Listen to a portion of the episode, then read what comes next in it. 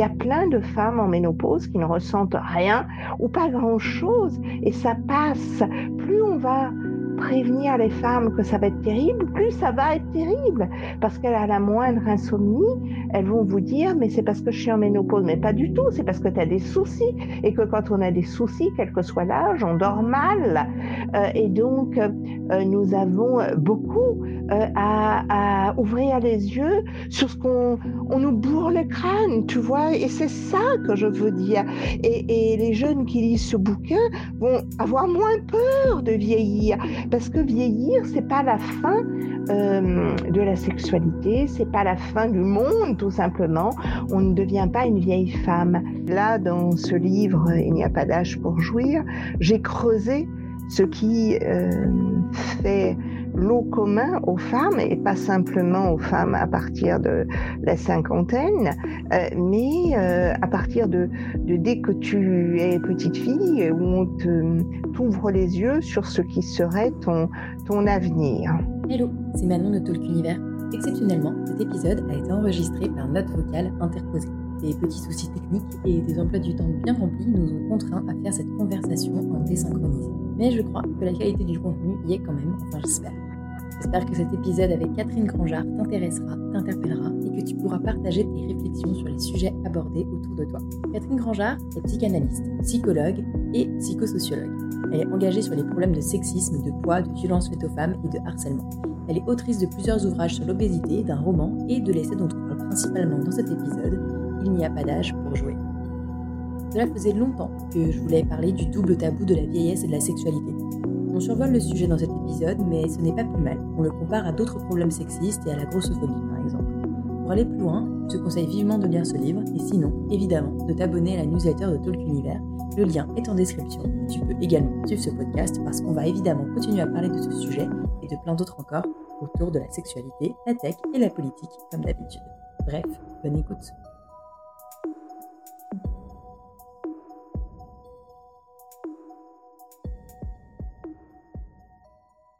Avant d'être psychanalyste, j'ai eu une autre vie et euh, aujourd'hui, je suis à la fois euh, une femme engagée et professionnellement parlant, je suis psychanalyste, je suis autrice et je participe à un certain nombre d'activités comme aujourd'hui un podcast, vois-tu.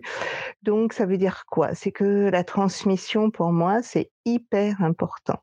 Je suis arrivée à un âge, à plus de 60 ans, où il y a une réelle urgence à passer c'est ça la transmission, c'est une passeuse à passer des éléments qui, au fur et à mesure de la vie, se sont accumulés au fur et à mesure des expériences, au fur et à mesure du travail, au fur et à mesure de, la vie en général, la vie privée, la vie, la vie, la vie en général. Voilà. Donc sur ma vie privée, j'ai pas hyper envie de de m'apesantir. Je crois je crois que je suis le résultat d'une petite fille qui a eu une enfance, d'une jeune, d'une jeune, d'une ado et, et d'une femme qui, au fur et à mesure des années, s'est construite un peu comme tout le monde. Et mmh, c'est sans doute ça qui me paraît le plus chouette sur quoi insister, c'est-à-dire que au-delà des particularités, des singularités de ma vie, d'une vie, de toute vie, nous retrouvons des points communs qui nous construisent et, mmh, peut-être si on s'attarde trop euh, aux, détails de ce que je pourrais te raconter sur ma vie, on va hum, rater ce collectif sur lequel je crois qu'il faut euh, euh, discuter vraiment, puisque moi, c'est contre des idées reçues que je hum, m'insurge, que je travaille. J'essaie de, dans mon travail de psychanalyste, de libérer des gens d'un euh, programme qui aurait pu être inscrit dès leur enfance. Et dans le fait d'écrire, c'est exactement la même chose. Et là, dans ce livre, Il n'y a pas d'âge pour jouir, j'ai creusé ce qui fait lot commun aux femmes et pas simplement aux femmes à partir de la cinquantaine, heu, mais heu, à partir de de dès que tu es petite fille où on te, mmh, t'ouvre les yeux sur ce qui serait ton ton avenir. Ma deuxième question, heu, avant même de rebondir sur ta présentation, ce serait, heu, peux-tu revenir sur, heu, le déclic qui t'a amené à écrire, le livre «Il n'y a pas d'âge pour jouir» puisque, avant, les sujets de sexualité de sexualité, après 50 ans ou même avant, hein, mais en tout cas de la femme dite ou vue ou ressentie comme vieille, tu as été, plus spé tu es plus spécialisée dans tout ce qui est, heu heu, obési obésité, heu, accompagnement, heu, des personnes sur, heu, sur le poids, le corps. Heu, est-ce que, heu, est-ce que c'est lié, heu, ou pas du tout? Heu et heu voilà, est-ce que le déclic est seulement lié à ce fameux la phrase de ce super chroniqueur ou heu, aussi, heu, de témoignages de tes, patientes que tu cites à de nombreuses reprises dans dans le livre ou, les 2 en même temps? Ce livre a débuté grâce à Yann. Oui, heu, c'est le starter. Évidemment, ça fait plus de 20 ans que je suis psychanalyste. Heu, j'ai écouté, heu, des femmes, des hommes, parler de leur vie sexuelle, à, à longueur de semaine. La grossophobie, quand on y réfléchit, ouvre à toutes les autres, idées reçues à l'égard, heu heu, de ce que doivent être les gens en fonction d'un corps. Donc là, heu, l'anti-âge exprimé, à l'égard des personnes qui vieillissent, qu'elles soient hommes, femmes, c'est pas le c'est même pas trop il y a même une marque Oui, en effet, a ce fameux Yann Moix justement, je voyais que tu faisais bien attention à ne pas le citer dans le livre. Est-ce que j'ai le droit de le citer ou c'est lui faire, heu, trop d'honneur? Ensuite, du coup, par rapport à ce que tu dis là, ce livre finalement ne s'adresserait pas qu'aux femmes, de tout âge ou aux femmes de plus de 50 ans. Moi, clairement, à 27 ans, je me suis reconnue dans ce livre et je suis bien contente de le lire aujourd'hui et de peut-être, clairement le relire plus tard et de le transmettre aussi à des amis de tout âge. Est-ce que tu as aussi des hommes, peu importe, leur orientation sexuelle aussi, qui ont lu ce livre et ont pu t'en faire des retours et qu'est-ce qu'ils en ont dit? J'ai relâché, parce que, j'ai cru que tu intervenais. Bon, désolée. Donc, les hommes, les femmes, du moment qu'ils prennent de l'âge, il y a quelque chose qui est, comme à l'égard des personnes en excès de poids, très négatif.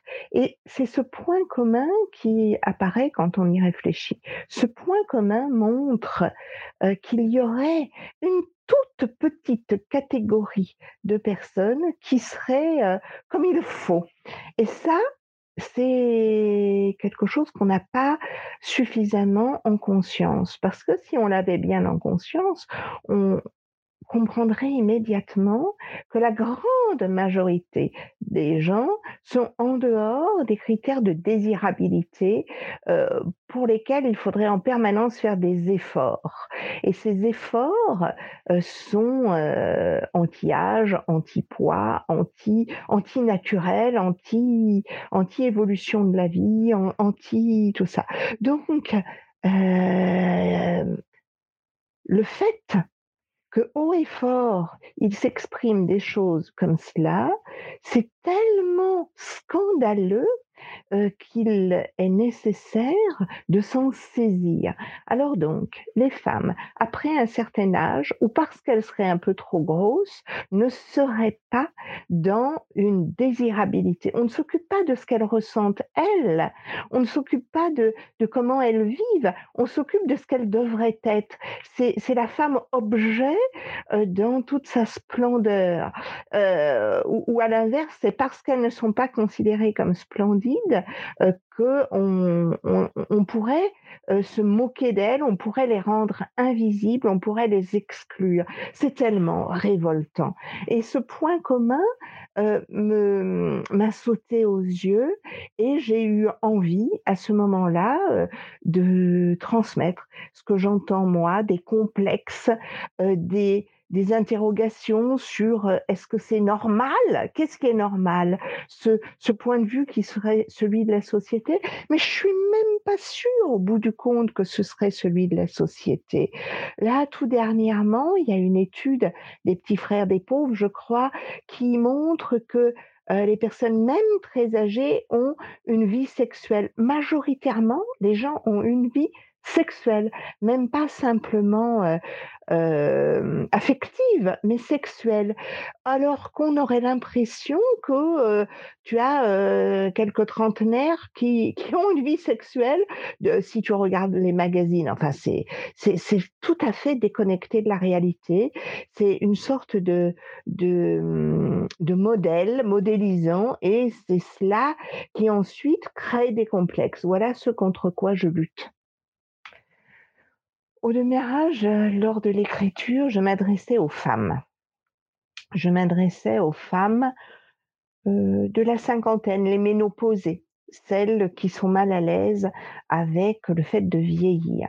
Et puis, petit à petit, euh, je me suis rendu compte que la façon dont on traite les femmes euh, vieillissant, à partir d'un certain âge, mais je parle souvent d'anti-âge parce que même les très jeunes comme toi euh, ont l'angoisse de vieillir, utilisent ces cosmétiques d'anti-âge et, et, et c'est quand même catastrophique.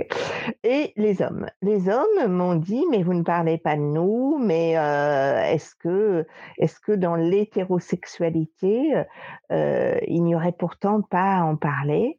Et peut-être euh, à la suite euh, de ce livre qui est sorti en octobre 2020, euh, il y a eu tellement d'interactions avec euh, euh, des émissions, avec des journalistes de presse écrite ou de web, que aujourd'hui, je peux te dire que ce livre ne s'adresse pas qu'aux femmes, pas qu'aux personnes d'un certain âge, mais vraiment à tout le monde.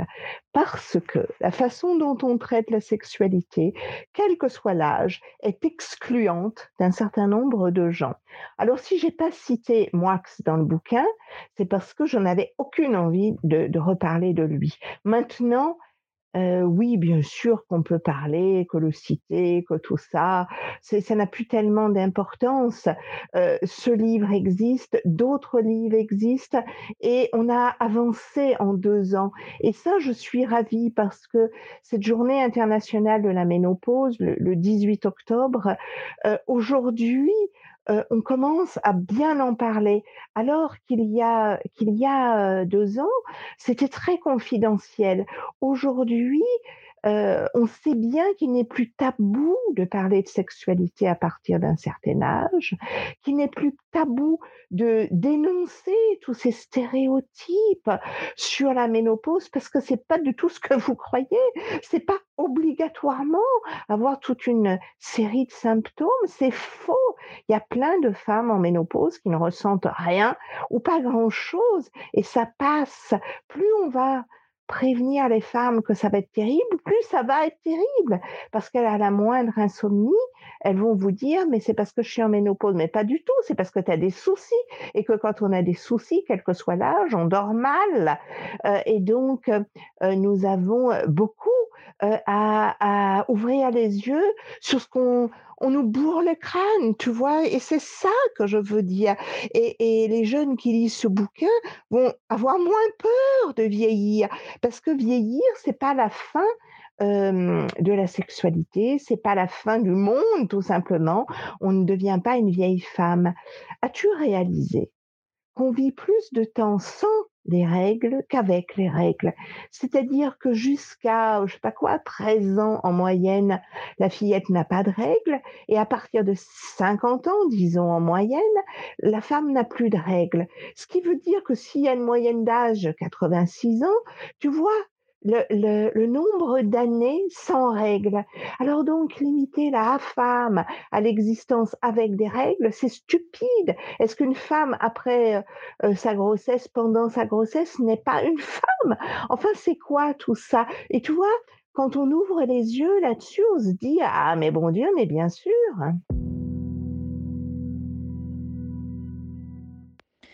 Oui, donc en fait, heu, le le combat que tu mènes, contre, heu, l'ageisme, contre, le la grossophobie, contre, heu, le sexisme, ça s'applique bien sûr aux femmes, ça s'applique, aussi un petit peu, aux hommes, peut-être qu'on on y reviendra. Mais je me demandais, est-ce que tu aurais une raison finalement? Comment on explique que finalement il n'y ait qu'un seul modèle, disons pour les femmes, un seul modèle de taille mince, un peu taille Barbie, heu, même encore aujourd'hui, alors ça change selon les modes et les époques, mais il y a toujours un peu un modèle similaire. Heu, un canon de beauté, heu, qui, dirige et complexe toutes les autres, et qui est mis en avant par, les médias, par la mode, par plein d'institutions et qu'après, heu, toi, psychologue, psy et les autres psychanalystes, tes confrères, consoeurs, doivent ensuite, soigner, travailler. Pourquoi on est-ce que je sais pas, en tant que professionnel de la santé psychique, tu pourrais donner une raison de pourquoi on se fait tant de mal? Je sais pas si ma question est très claire. Il y a tellement, tellement, de raisons. On va croiser, c'est plurifactoriel, tu sais, comme on dit. Donc on va croiser un peu, les explications. Tu as cité la mode. Il est évident que, les couturiers, heu, affament les mannequins pour mettre en valeur des vêtements. Le mannequin, il veut dire à la fois le mannequin en bois, tu vois, ou en plastique, sur lequel on pose, heu, des vêtements pour les coudre, heu heu, ou pour les présenter dans les vitrines et les mannequins qui défilent. C'est, réduire une personne à un faire-valoir et les couturiers ne sont pas là pour mettre en valeur les femmes, ce sont les femmes qui mettent en valeur leurs vêtements. C'est quand même monstrueux. Donc, heu, ils ont, heu, fait des vêtements pour, heu, une taille extrêmement petite. Il y a même une marque qui se vantait il y a quelque temps, «Chez nous, vous ne trouverez pas la la taille supérieure au 38», comme si c'était, hem, flatteur. Parce qu'aussi, dans notre société actuelle, les riches sont minces, les pauvres sont gros et on a là quelque chose qui est une autre explication, heu, de, hem, tout ce qui a trait à un type de modèle de beauté de corps. Ensuite, la jeunesse. Bah, la jeunesse, c'est quelque chose qui passe, c'est quelque chose qui, est éphémère. Lorsque on considère, que la beauté est quelque chose qui est très, très, limité dans le temps, et bien ça permet tout simplement de vendre, de vendre de l'anti-âge, de vendre des crèmes, de vendre aussi, de la chirurgie esthétique. Il y a toute une, industrie, à la fois dans la minceur et également dans l'anti-âge, qui découle de tout cela. Donc on entretient, heu, socialement un modèle qui ne peut pas être celui du grand nombre. On ne peut pas être mince dans cette société qui nous impose en permanence de manger par la publicité. Si la publicité ne donnait pas envie, et bien, heu, les marques ne consacreraient pas des sommes folles à la publicité, au marketing. Ce c'est, mmh, antinomique. Heu, pour l'anti-âge, il y a aussi tout simplement quelque chose de beaucoup plus, heu, humain. Plus tu vieillis, plus tu te rapproches de la mort. C'est une angoisse, pas une peur, hein, mais une angoisse qui est permanente dans l'humanité. Quelque chose, qui, qu'on retrouve dans toutes les cultures, dans toutes les sociétés et depuis toujours. Donc, lutter contre la mort, c'est aussi ne pas regarder, la vieillesse. Tu vois que tout ceci se conjugue.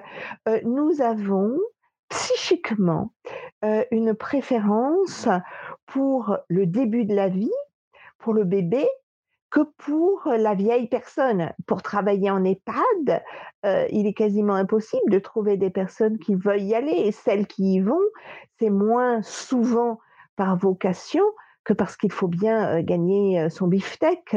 Donc voilà, c'est ce mélange de tout ceci qui rend la désirabilité synonyme de la jeunesse.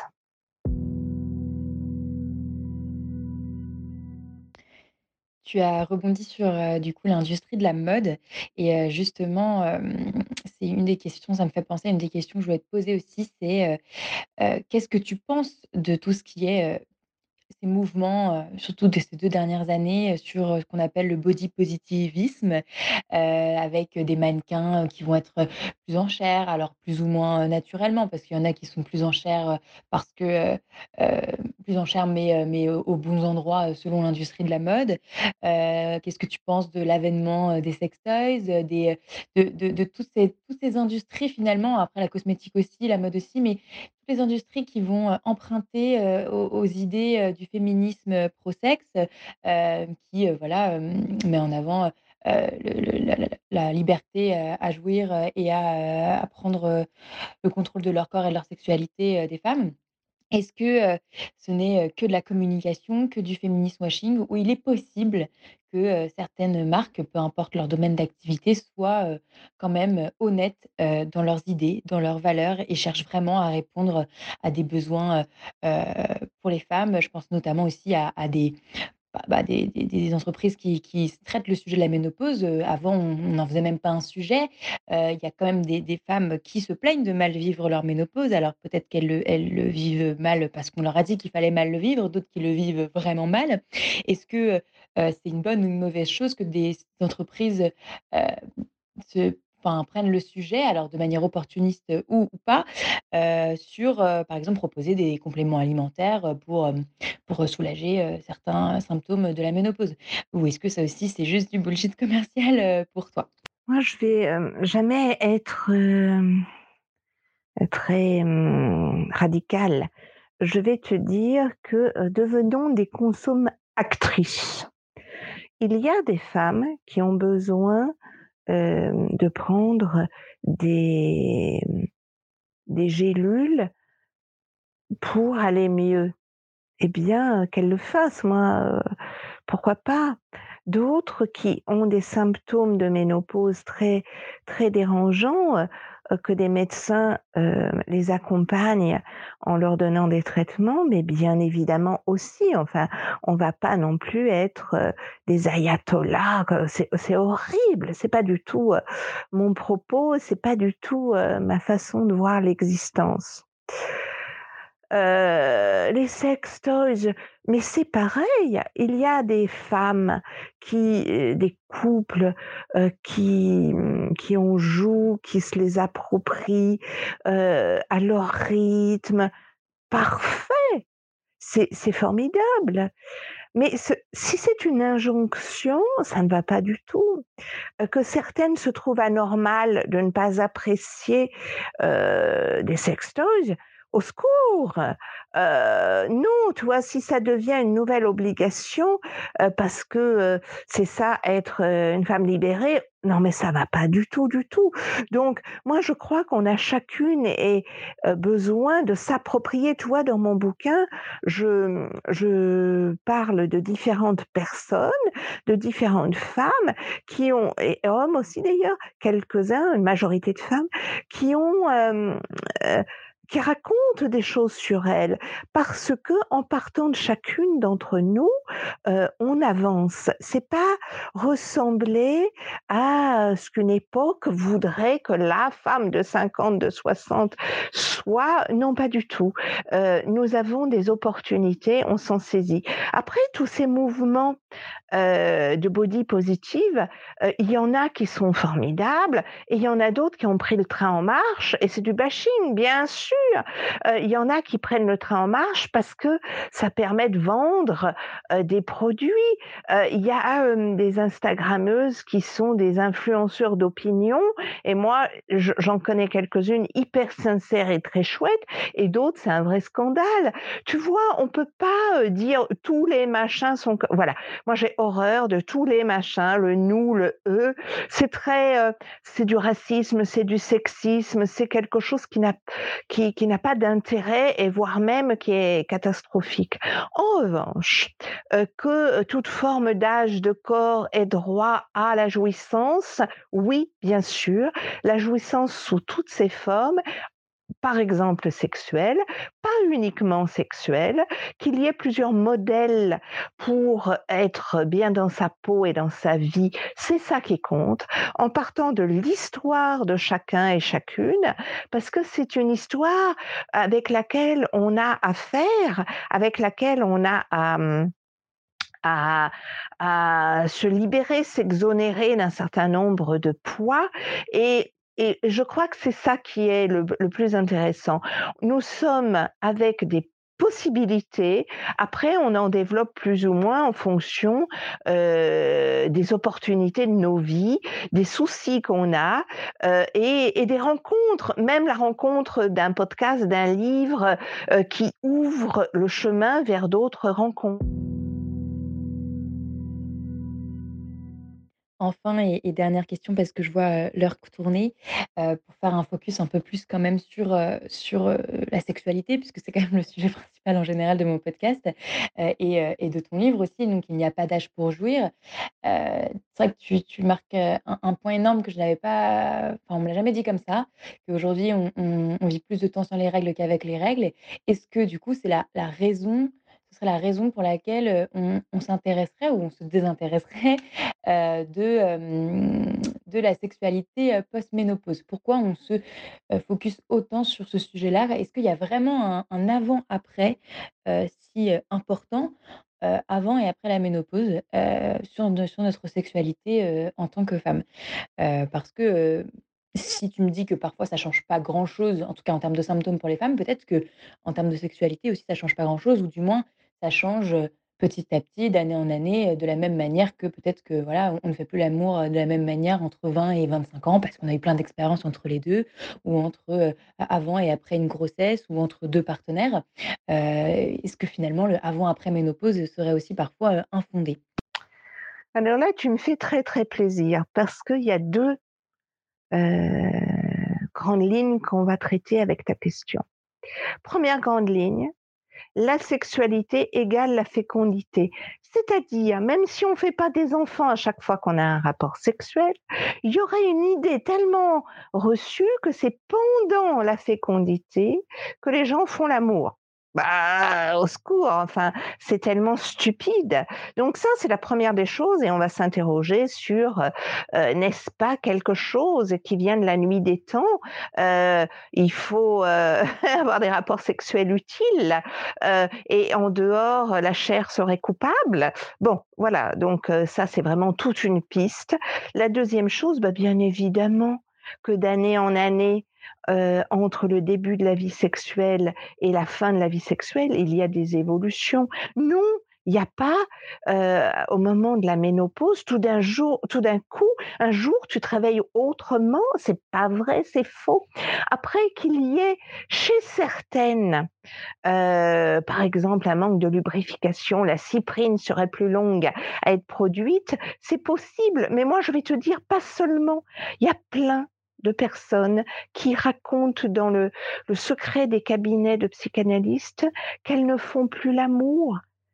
Et pourquoi? Elles se sont connues à, je sais pas quoi, 20 ans, ça fait 15 ans qu'elles sont ensemble, elles ont donc à peu près 35 ans et elles s'ennuient et le couple bat de l'aile et c'est pour ça que les gens ne font plus l'amour. Alors, heu heu, les divorces, ça s'explique enfin quand même. Alors On peut pas dire que c'est la ménopause qui introduit le fait qu'on ne fait plus l'amour. C'est le fait qu'on peut s'ennuyer en couple. Alors si on est très, très, très, très longtemps en couple, il va effectivement falloir, heu, se renouveler. Mais il y a quand même beaucoup de divorces, donc il y a pas tant de couples qui restent de 20 ans à 90 ans ensemble. Heu, on appelle les divorces gris, les divorces à la ménopause et c'est souvent les femmes qui les initient parce que, heu, les grands enfants sont partis, voilà, ça y est, on n'a plus trop de raisons d'être ensemble et là, elles s'autorisent à rompre la famille et à avoir une nouvelle vie. D'ailleurs, la plupart, elles ne veulent plus faire, maison commune. Elles en ont marre. Alors tout ça, c'est hyper intéressant, mais elles veulent des liaisons amoureuses. Alors là, il y a un vrai problème qui se pose, un énorme problème, c'est qu'elles le veulent, mais elles trouvent pas aussi souvent des partenaires que les hommes. Parce que les hommes vont taper, vers les jeunes femmes et ça paraît à peu près normal encore de nos jours, surtout s'ils sont bien riches et les femmes elles ont beaucoup plus de mal à avoir des partenaires, heu, plus jeunes. Donc tu vois, ça, c'est vraiment encore, heu heu, dans les mœurs. Bon, eh bien, on va on va faire évoluer tout ça parce que, au fond, on n'a pas encore parlé des difficultés d'érection des hommes à partir de la quarantaine, hein. C'est très, très jeune, très, très jeune, alors que, les femmes, elles n'ont pas vraiment, cette date de péremption, alors qu'on en parle tellement et tellement. Tout ça, c'est du sexisme. C'est du sexisme et on peut se dire que le slow sex, c'est vraiment heu, quelque chose qui est adapté, heu, aux personnes qui prennent de l'âge. Or, comme on va vivre de plus en plus longtemps, heu, on va quand même pas condamner les gens à vivre à moitié.